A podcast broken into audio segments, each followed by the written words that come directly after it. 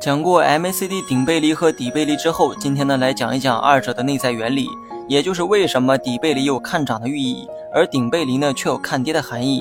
那么为了方便讲解啊，我们就以 MACD 底背离为例，MACD 与股价形成底背离之后，短期股价呢有触底反弹的概率。如图所示，股价呢持续走低，趋势朝下，而此时的 MACD 趋势却反转向上。一般呢，股价和指标都是同步的。也就是当股价持续下跌的时候，作为反映股价的指标呢，也应该持续走低才对。但少数情况呢，也会出现二者相背离的现象。之前的视频有讲过，MACD 的算法采集自过去十二天和二十六天的数据，所以 MACD 被普遍认为是一项中线指标。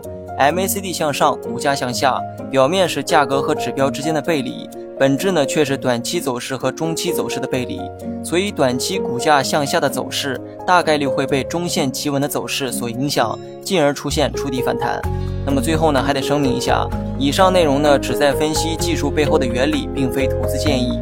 事实证明呢没有一项分析可以百分百预测走势，一切都是基于概率下的判断。